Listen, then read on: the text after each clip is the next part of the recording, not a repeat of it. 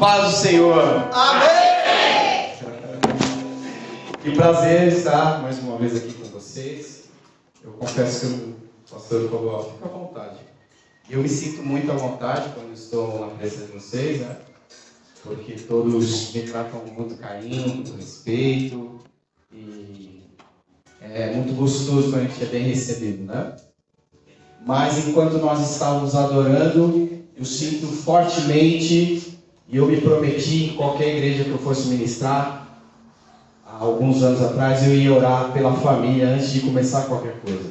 Eu gostaria de fazer isso com vocês para, de algum momento, é, de certa forma, neste momento, que você lembre da sua casa, daqueles que ainda não estão aqui. Porque é muito bom estarmos adorando. Mas imagina como seria maravilhoso se aqueles que estão em casa, ou em uma festa, ou em outro país, ou em outra cidade, estivessem aqui adorando junto conosco. Então eu preciso, neste momento, é, orar com vocês pela tua família, pela tua casa, pelo teu filho. Talvez você esteja passando por um problema com o teu filho. Você esteja com um ente querido doente dentro da sua casa. Talvez você está com saudade de alguém que está em outro país, outra cidade.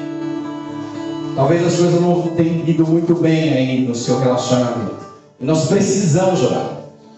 A igreja, quando se levanta para orar, a palavra diz que é poderoso e eficaz o efeito da oração quando a igreja se levanta para orar. E essa autoridade nos foi dada mediante a morte e ressurreição. É o poder da ressurreição que contém o nome de Jesus. Então, eu te convido, se você puder ficar de pé neste momento, quem não puder ficar de pé, bem. Mas se você tiver com o seu parente aqui, isso vai reforçar a nossa oração. Se você não tiver, simplesmente pensa nele agora. Pensa naquele seu ente querido que você quer orar, que precisa de oração. Abaixe as luzes agora, porque a gente vai dedicar um momento para orar pela família, tá bom? Eu gostaria de usar esse momento introdutório para a gente orar pelas famílias. Feche os teus olhos, não espere pela minha oração Comece a orar por este ente querido. Comece a orar pela tua família, meu querido. Pensa no teu filho, pensa na tua filha. Comece a se lembrar daquele ente querido que não está aqui adorando conosco.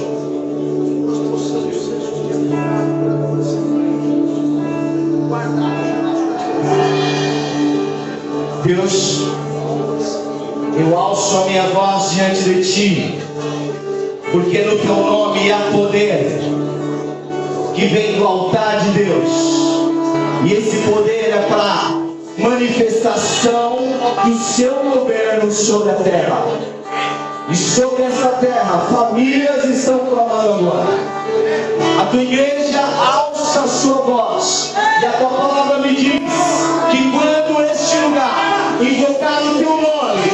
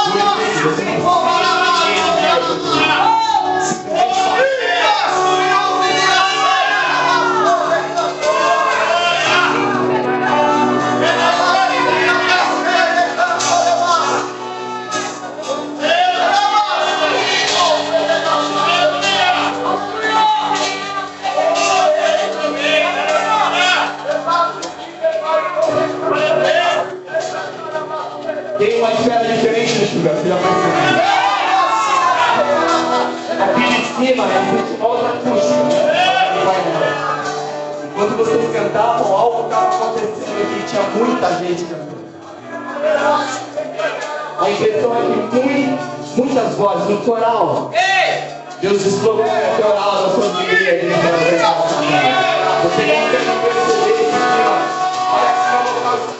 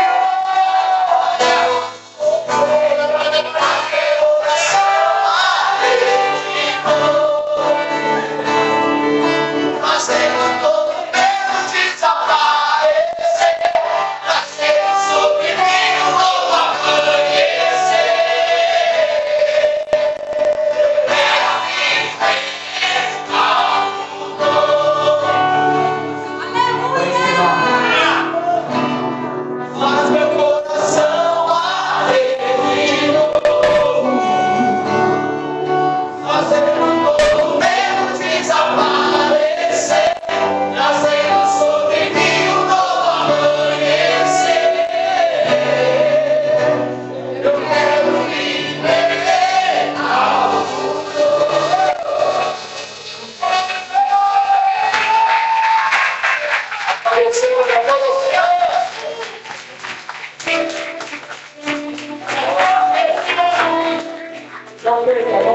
isso. Você pode sentar glorificando. Você pode sentar orando Você pode sentar cantando essa melodia na cabeça. Aqui nós estamos na presença do Todo-Poderoso nosso Papai.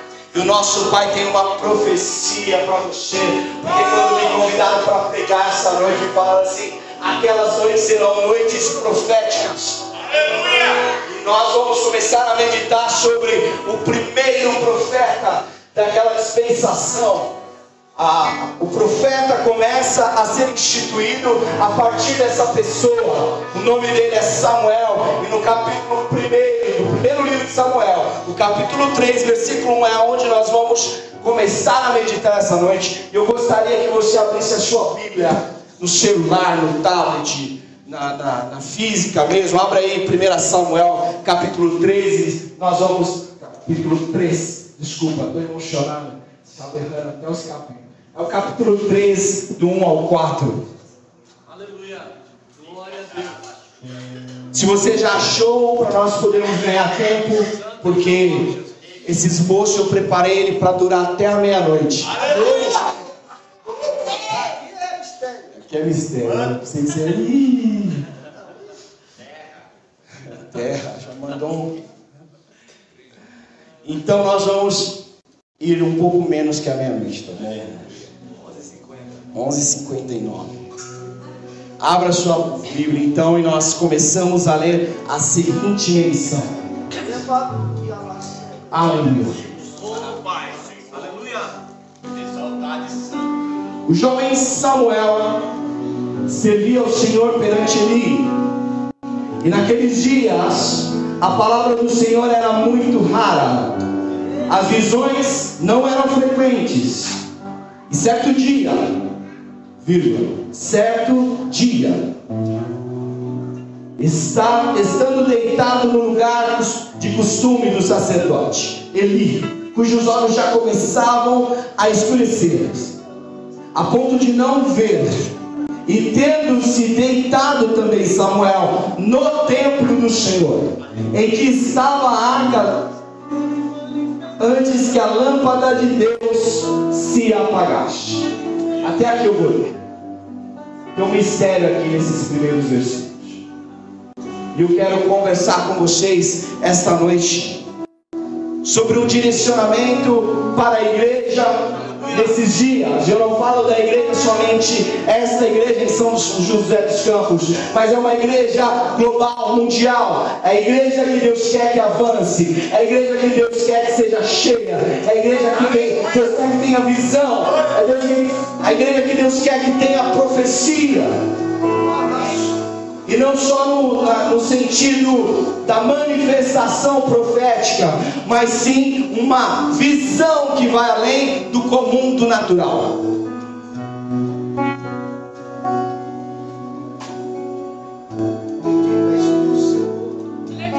Para que nós possamos analisar, vocês tenham, tem que ter em mente uma coisa que toda a palavra de Deus ela tem um significado simbólico, mas que ela tem a aplicação prática dentro da história bíblica.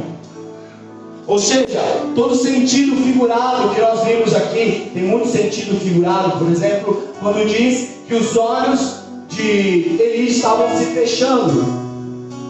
Nós podemos compreender de duas formas. Podemos dizer, entender que ele estava com sono e os seus olhos estavam fechando, mas podemos também entender que faltava visão. Nós podemos ver que ali também, no final do texto, tem: e a lâmpada de Deus ainda estava acesa. Tem outro significado muito forte. E a palavra de Deus sempre foi cheia de analogias e simbologia para que quando Jesus viesse, ele fosse o cumprimento de toda a palavra, que ele conseguisse sintetizar na sua obra tudo que foi dito sobre ele em toda a história. Nós precisamos compreender que em Jesus Cristo todo o Velho Testamento se cumpriu. Ele não veio revogar, ele não veio não cumprir,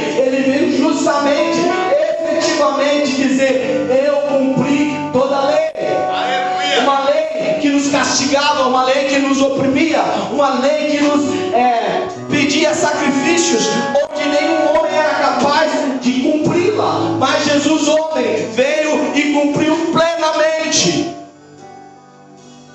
Essa mensagem que eu quero trazer para você, que a Bíblia toda já foi cumprida pelo meu Senhor Jesus Cristo. Dê glória a Deus. Aleluia.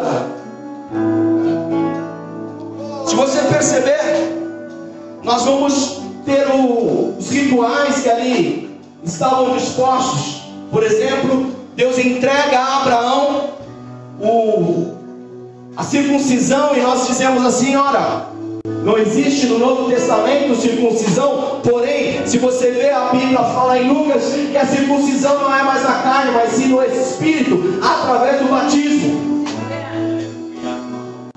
Também vai falar que sacerdotes deveriam entrar no templo fazendo um movimento com incensário, e aquele incenso deveria perfumar todo o templo. E aí você não tem mais incensário. Mas se você olhar para Apocalipse capítulo 3 ou o capítulo 8, você vai ver que a oração dos santos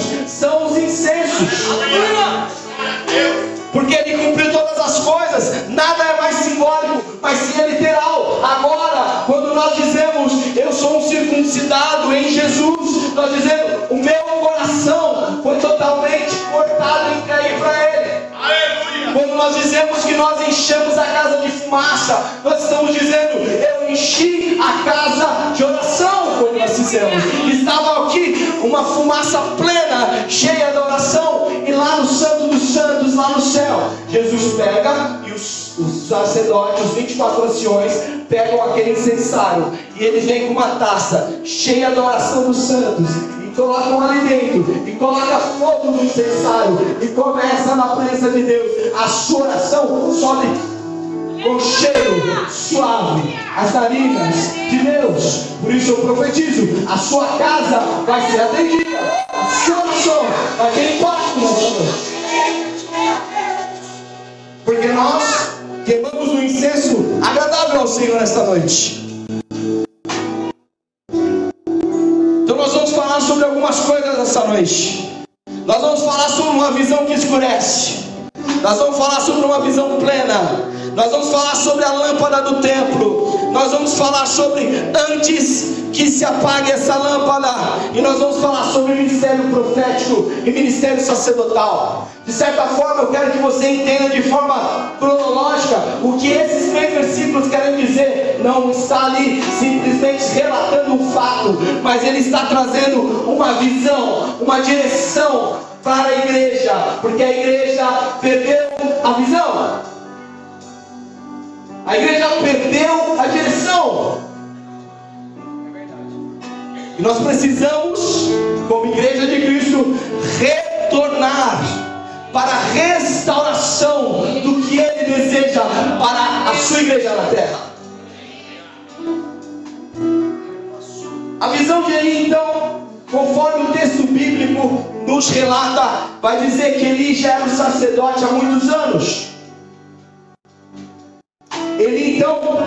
Ele era um pai de dois meninos, Hofni e Finéas. E ele trouxe a sua família para o sacerdote, para o sacerdócio, como era a regra. Essa era uma função que era hereditária. Não todos que eram sacerdotes, suas famílias, seus familiares, seus filhos herdariam aquele, aquela herança sacerdotal. E Deus muitas vezes tinha avisado ele dizendo ali, olha a conduta dos seus filhos. O link da oração pela família? Porque Deus está falando aos pais e sacerdotes dessa noite. Cuide da sua casa, pai. Oriente seus filhos. A rua não pode orientá-los. O amigo da escola não vai fazer isso. É você que tem que fazer. E ele estava naquele momento ministrando, e as coisas foram acontecendo que desagradavam a Deus, e Deus falando: Olha, seus filhos são maus aos meus olhos. Eles cobravam para fazer sacrifícios.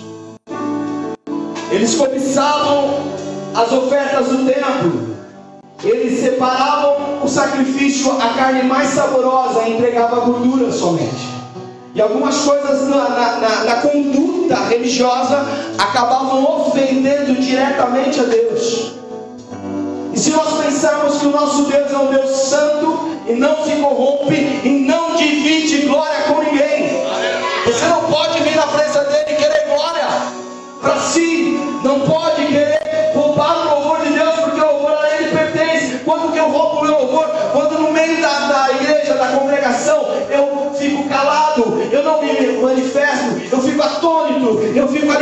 parado, sem manifestar o que eu sou, porque a essência minha e sua é ser adorador. Mas quando adorador não entrega o que é a essência dele, ele rouba Deus. Quando diz que o meu tempo é mais precioso quando eu maratona na Netflix, em vez de adorar a Deus diante do altar. Quando eu não entrego os meus bens, eu começo a ter uma certa inteligência do que Hoff e Finés estavam fazendo naquele momento.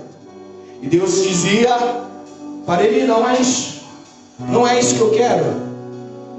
Conserta a tua casa, onde é a sua família, oriente os teus filhos. Eu tenho uma adolescente na minha casa de 15 anos.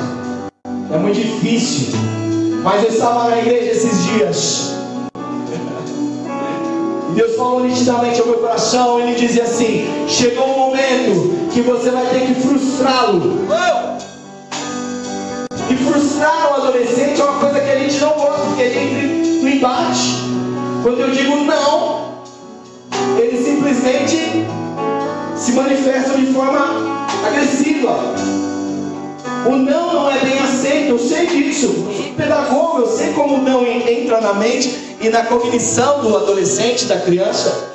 E aí quando eu falo isso para ele, ele diz assim: Não, não é desse jeito. Eu falo, então você sabe tudo mais do que eu, então eu estou dizendo assim, é do meu jeito. E corta a conversa. Porque Deus me deu na minha mão um cajado. Não está na mão dele. Preciso dizer para ele não. Agora não. Estão me entendendo, pais? Dá um glória a Deus se está me.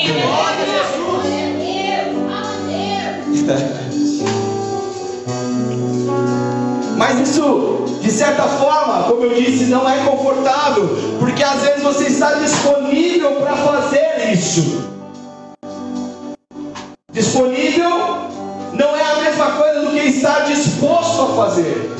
Mas eu vejo homens e mulheres nessa noite que estão disponíveis, já conseguiram uma certa estabilidade financeira, já conseguiram a sua casa própria, já estão no melhor momento da sua maturidade emocional, estão disponíveis, mas não estão dispostos mais a perderem tempo em educar, em orientar, em fazer a diferença mesmo que seja dentro da sua casa. Mas Deus está dizendo: você não vai cair no pecado de Eli. Ele estou aqui essa noite dizendo: a sua mão salvará os seus filhos e a sua casa servirá ao Senhor. Eu e a minha casa serviremos ao Senhor. Se vocês querem ou não querem, eu e minha casa. Foi essa decisão. Mas precisa estar disposto. Se você for comigo no livro de Isaías, capítulo 1, versículo 19. Isaías, depois de Salmos. 1, versículo 19, ele vai dizer justamente isso. Se quiserdes e me ouvirdes, comereis o melhor desta terra. Está falando de uma disposição. Está usando aqui, se quiseres, é condicional. Então, se você ouvir e quiser. A igreja é uma das maiores instituições de ensino do mundo. A igreja, quando ela ensina todos os domingos, todas as escolas dominicais, nós já seremos mestres, mas tem uma condicional. A nós ensinamos, mas se ouvirdes e quiserdes, comereis o melhor dessa terra. Então não depende somente do que se ouve, mas do que se pratica. E você, como igreja, deve entender que há uma parte em que Deus faz, mas a outra parte que você tem que fazer. E essa dinâmica, ela é uma dinâmica de responsabilidade compartilhada, onde Deus tem a sua parte e você tem a sua. Você precisa assumir o seu papel. Igreja, igreja precisa assumir o seu papel diante das verdades que já foram ensinadas durante milênios. Ele então dá uma, uma descrição do estado de Eli. E ali ele estava deitado na sua cama, e os seus olhos estavam quase se fechando, porque aqui você coloca os sentidos e o ser humano possui cinco sentidos, mas ele aqui nesse texto vai abordar basicamente dois sentidos, a visão e a audição. Nesse primeira parte, ele vai falar que ele já estava com a sua visão obscurecida. Então por isso que eu falei que tem um duplo significado. Eu posso dizer que pela velhice pode surgir catarata, pode surgir problemas por causa da diabetes, ele estava precisando de um óculos. Nós podemos entender pela forma é, diagnóstico médico desse jeito. Mas eu vou ser tendencioso agora para entender na minha revelação onde eu estava meditando, porque essa é a palavra que Deus quer para essa igreja. Deus está dizendo assim: olha, a visão está se perdendo.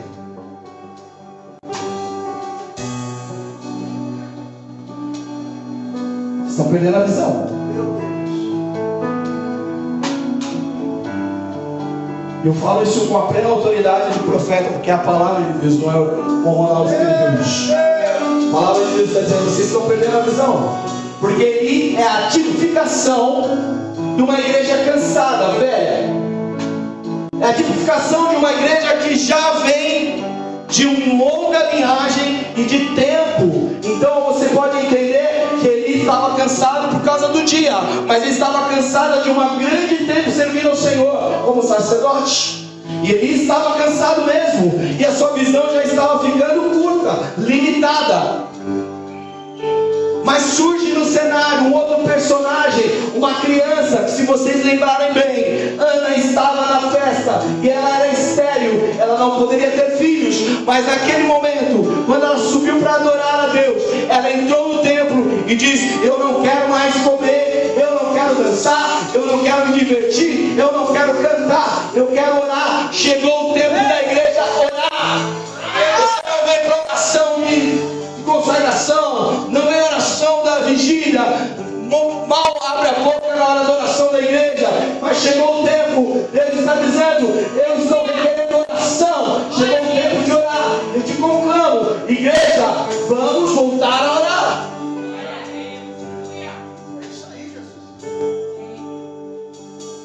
Ele estava naquele momento, quando Ana entrou, ele já estava com a, com a, visão curta.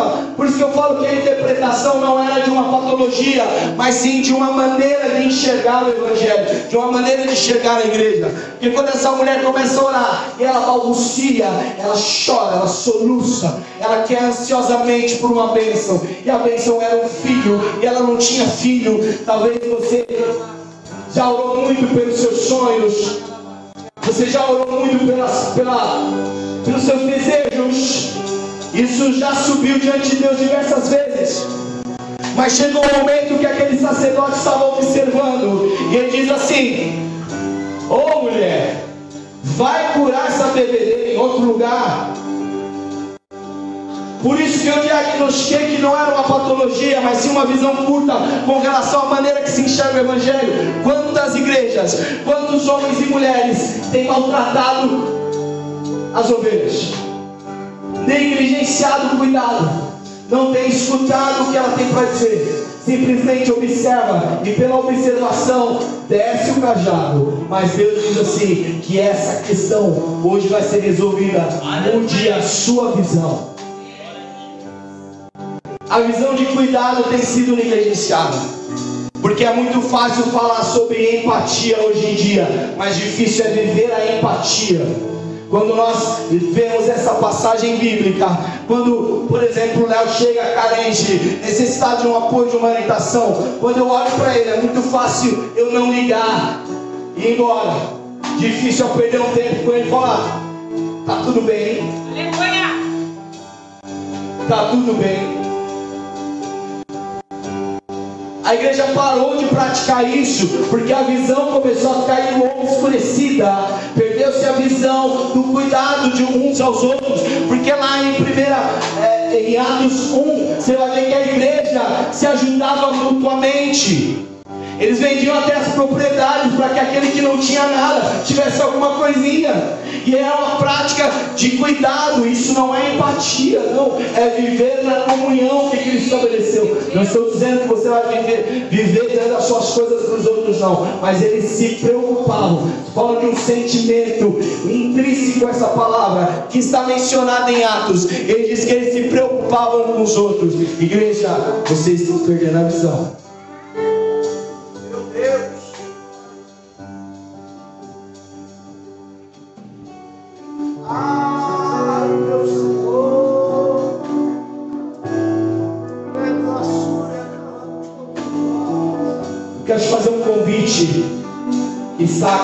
Apocalipse, capítulo 3, versículo 18. Vai lá para o último livro da Bíblia comigo. Quando se pega a visão, não tem mais o que fazer. Só aquele que reina sobre as sete igrejas pode dizer alguma coisa. Em Apocalipse capítulo 3, versículo 18. Ele vai me orientar e dizer assim: Eu aconselho que de mim compre ouro refinado pelo fogo para que te enriqueça vestiduras brancas para te vestires, a fim de que não seja manifesta a tua vergonha a todos eles. E colírio para ungir os teus olhos, a fim de que vocês vejam. Essa é a carta que foi escrita para Laodiceia. E Laodiceia era uma cidade portuária e ela vendia muita coisa. Então, ter o comércio naquela região era muito próspero, porque os seus habitantes tinham uma fonte natural de uma água especial que lavava os olhos e eles desenvolveram um colírio da época. Eles tinham também uma indústria, uma casa lá da moeda, e eles faziam as suas prensas da, da, das barras de ouro. Só que aí eles se achavam demais, porque já estavam ricos, já estavam se vestindo bem, já estavam vivendo o melhor dessa terra. Então, para que Jesus mostra a comparação de que nós temos que ter com a igreja atual? A igreja não está mais rica atualmente, a igreja não se veste muito melhor do que antigamente. A igreja não tem mais cargos e mais trabalhos dignos e mais bem pagos. Nós temos igrejas de empresários. Mas Jesus está dizendo para a Laodiceia desta forma: Eu aconselho que você compre de mim ouro, roupa e colírio. Primeiro, porque você precisa voltar a enxergar, porque esse caminho que você está indo não é para o céu.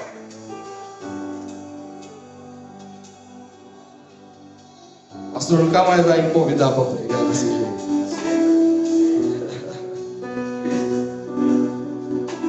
Mas chega Samuel que era fruto do milagre. Irmãos, pela biologia você é um milagre.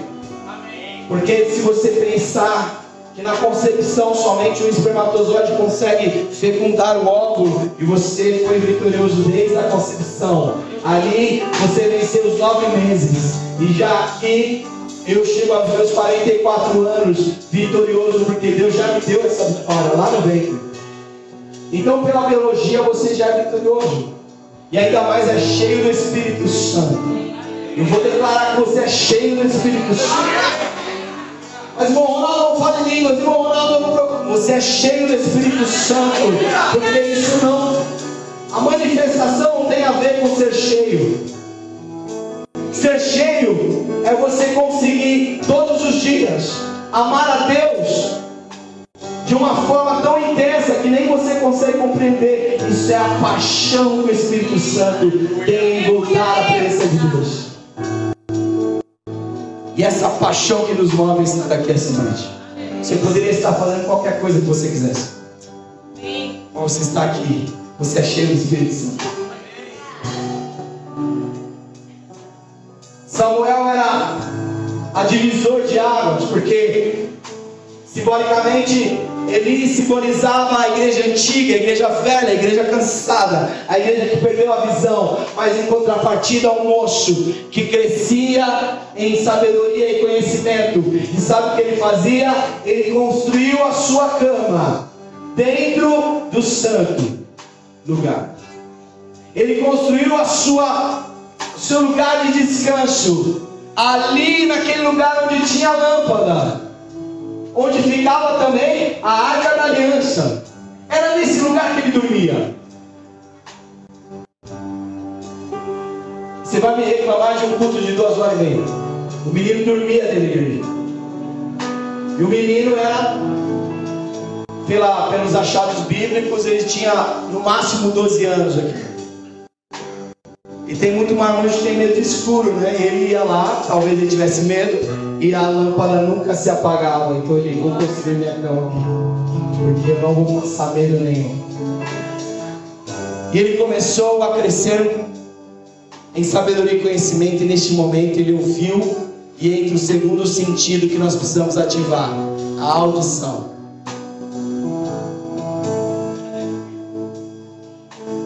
Porque eu acabei de afirmar muitas vezes aqui, ó igreja, vocês estão perdendo a visão.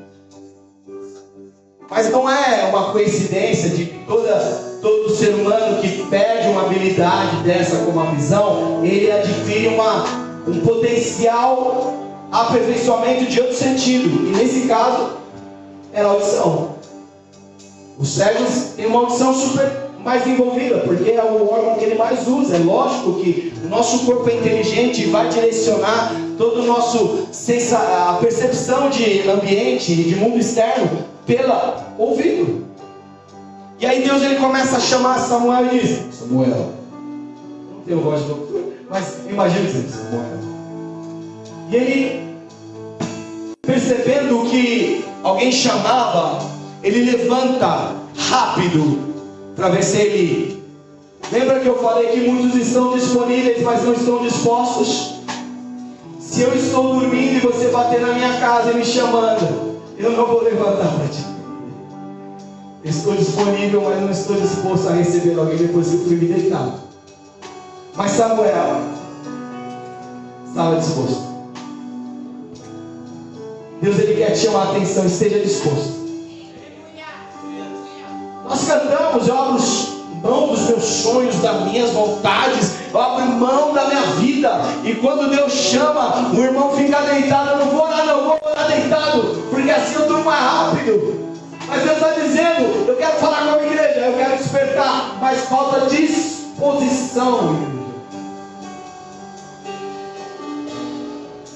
Está faltando disposição. Mas hoje Deus, Ele tem uma palavra poderosa para você. estou segurando para não chegar lá porque eu já queria entregar e descer para desfrutar.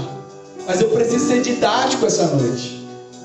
Preciso ser didático com você. Para que você guarde o que eu estou falando, porque isso é a maior profecia do que se eu falasse mistério aqui, saísse pulando e colocando a mão na cabeça e entregando, não seria maior do que isso. Eu preciso ser didático para que você entenda o que a palavra, a direção, a visão que Deus quer dar para essa igreja e para a igreja global. Entendeu o que eu falei no início da pregação, que toda a simbologia tem uma um cumprimento em Jesus Cristo, nós vamos encontrar alguns elementos simbólicos nessa passagem bíblica, que é a lâmpada. E a lâmpada ela precisa de azeite para funcionar. Então nós vamos começar a, fazer uma exegese aqui, uma, uma, uma busca aprofundada no que quer dizer a lâmpada do templo, porque aparentemente a lâmpada é só uma lâmpada, mas não é. A lâmpada não é só a lâmpada. Um livro muito difícil de achar, mas eu vou adiantar, eu já me adiantei ali no banco, eu marquei Zacarias, capítulo 4, versículo do 1 a 6. É muito difícil de achar, mas eu já me adiantei. Você escute aí, Zacarias capítulo 4, versículo de 1 a 6, vai dizer assim: olha. tornou o anjo que falava comigo e me despertou. Fala, despertou.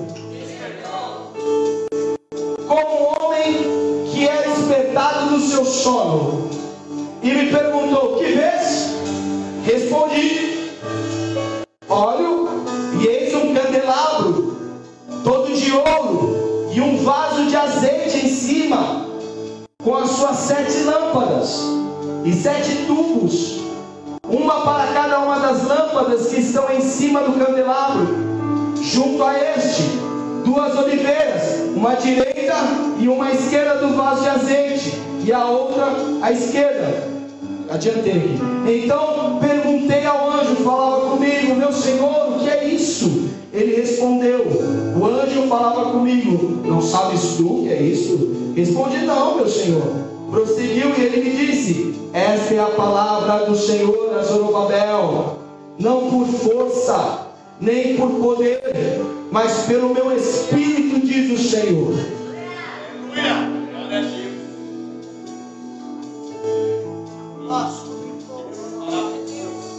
Visão e a direção que eu vim pregar essa noite. Não é por força, nem por violência mas pelo Senhor, pelo meu espírito, Senhor. Eu vou abrir um parênteses aqui, eu preciso falar mais pessoalmente com você, porque a palavra de Deus é pessoal. Quando eu ministro o Espírito Santo, ele fica ministrando coisas, né? Se a gente ficar só na, na, na espera do meu consciente, do meu inconsciente aqui, eu vou perder o que é consciente aqui para nós. O que é consciente aqui, a pessoa que tem lutado há muitos anos para resolver causas e coisas aqui. Mas Deus está dando um basta dizendo, não é por força, nem por violência, é pelo meu espírito. Não é por força. Você não vai conseguir resolver. Quem vai resolver as causas são as Estou falando de forma pessoal para que você entenda que o Senhor está falando com você de forma pela palavra. Deus vai resolver as coisas na sua vida do jeito dele, porque é pelo Espírito. Quando o Espírito age, ele não quebra relacionamento, ele não é, gasta dinheiro à toa, ele não desfaz coisas que não precisavam ser desfeitas. Quando o Espírito entra, ele consegue consolidar, porque ele é Espírito. Você me entendeu o que eu falei? não é por força nem, mas pelo meu espírito, diz o Senhor. Deus está falando, gente. Ele é Deus. A visão que Zacarias teve no candelabro é algo muito impressionante. Zacarias ele vai ter três, quatro visões e essa é a quarta visão. Essa visão então ela vai dizer que o momento histórico do, povo de Israel, estavam retornando do exílio da Babilônia e eles encontraram uma cidade totalmente destruída. A primeira leva veio mais ou menos em 713 a.C. e eles colocaram uma notícia aos que estavam lá. Estavam dizendo assim: Olha, a cidade de Jerusalém está destruída as portas e os muros do templo estão queimados a fogo. Isso entristeceu demais aos, aos remanescentes que estavam lá. E Deus começa uma grande obra e começa a levantar homens que profetizam, homens que têm visão. Deus começa a levantar homens que têm sonhos, visões, que profetizam. Deus começa a levantar homens para animar, para endireitar o caminho do povo, a dar condições para animar estava vendo o óbvio. O óbvio era que estava tudo destruído. Mas vocês são capazes de reconstruir.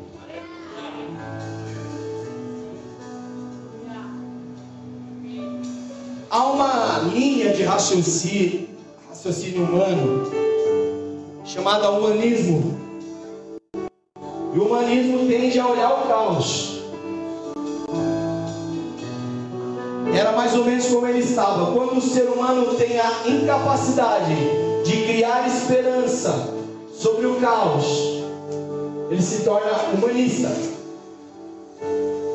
Mas como há homens e mulheres profetas deste lugar que conseguem animar o coração do povo. E eu vim justamente aqui para animar o teu coração, para dizer para você: você consegue mudar a estrutura, mesmo que ela esteja em escombros. Ao cheiro das águas, vai brotar.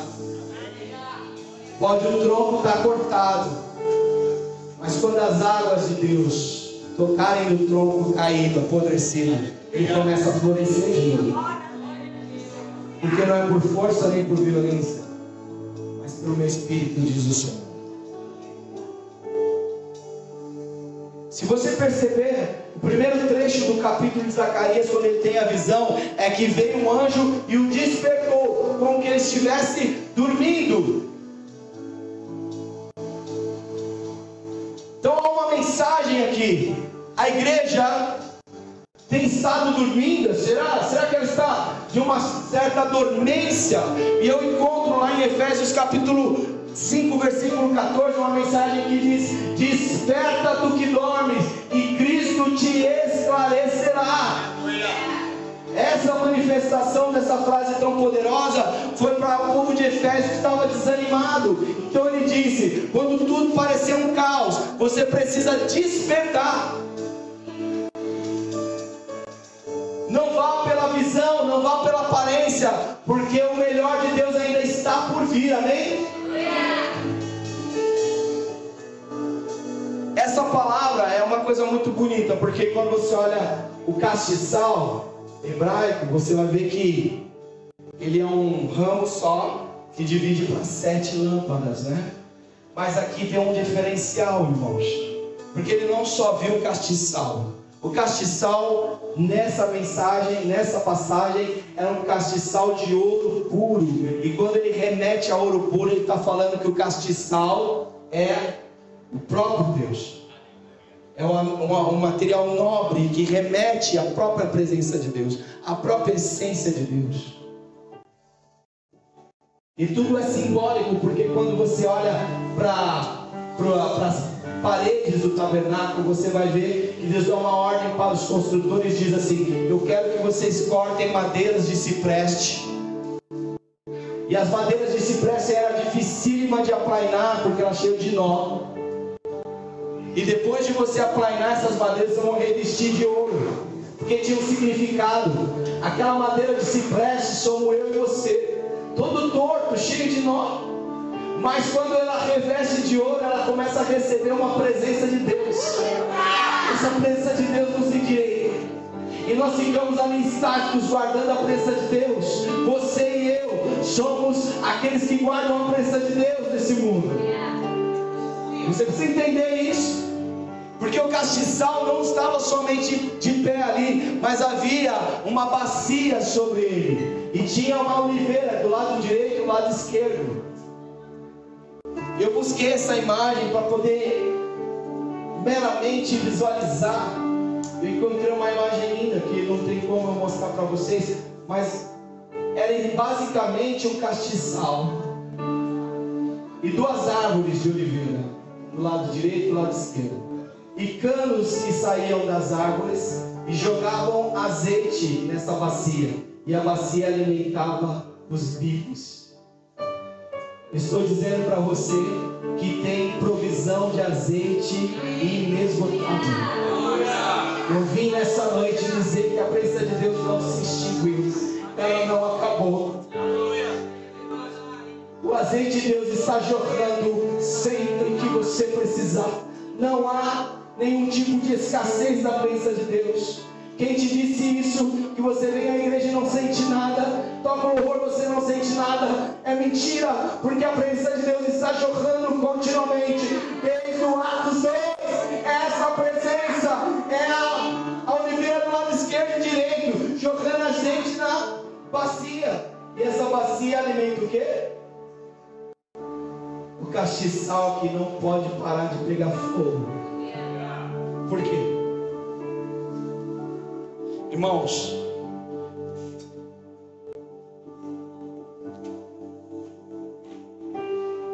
eu quero que você entenda mais fortemente capítulo de Êxodo, Êxodo, capítulo 27.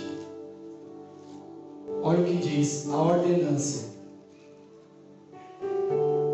20 e 21 diz: Ordenarás aos filhos de Israel que te tragam azeite puro de oliveira, batido para o candelabro, para que haja lâmpada acesa continuamente. Essa chama não pode se apagar.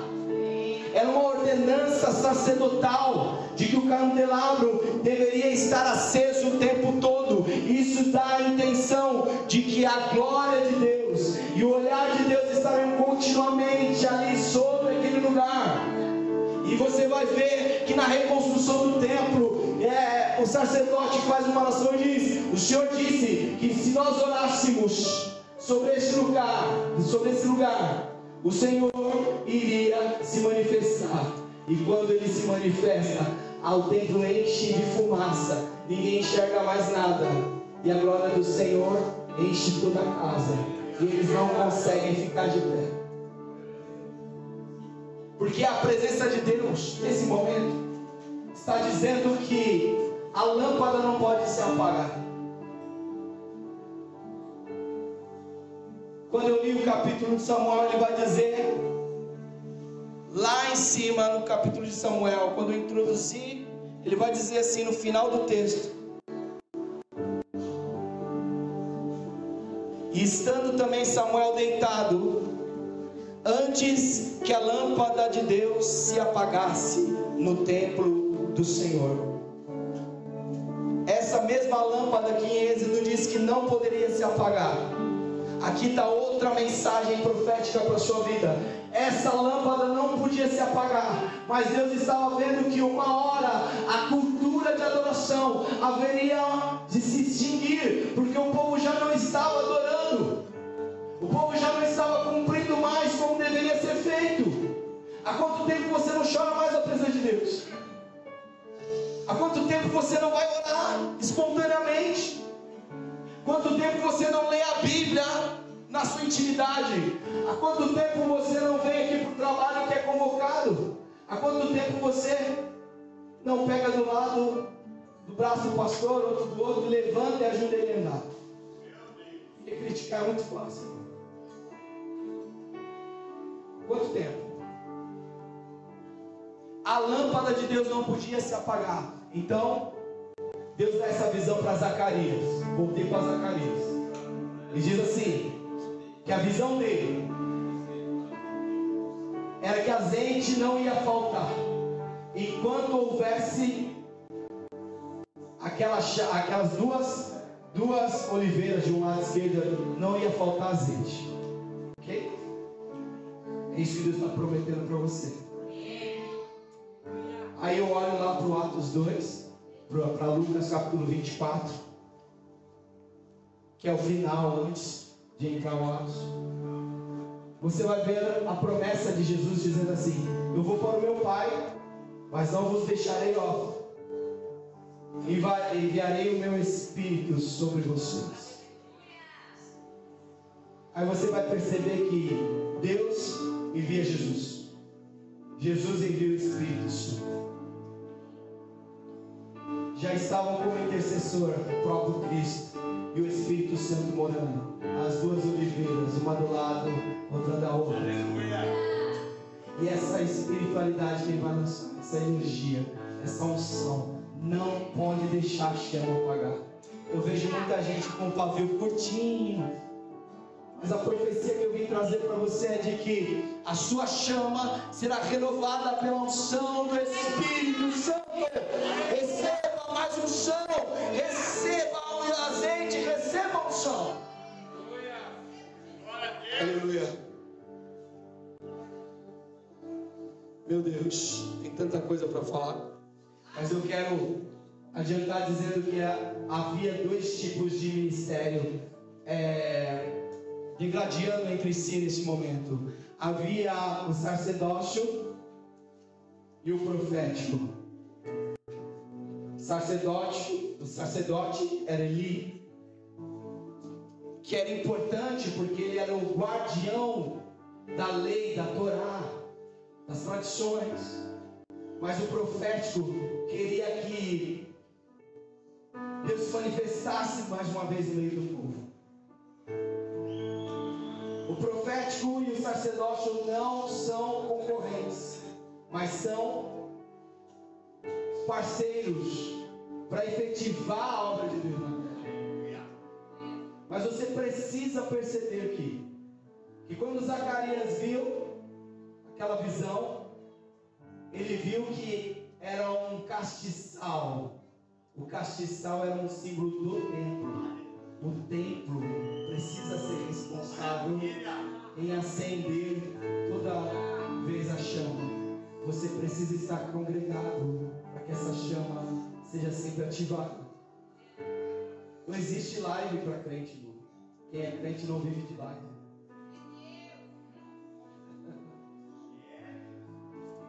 Quem é crente não vive de YouTube, de mensagem do YouTube.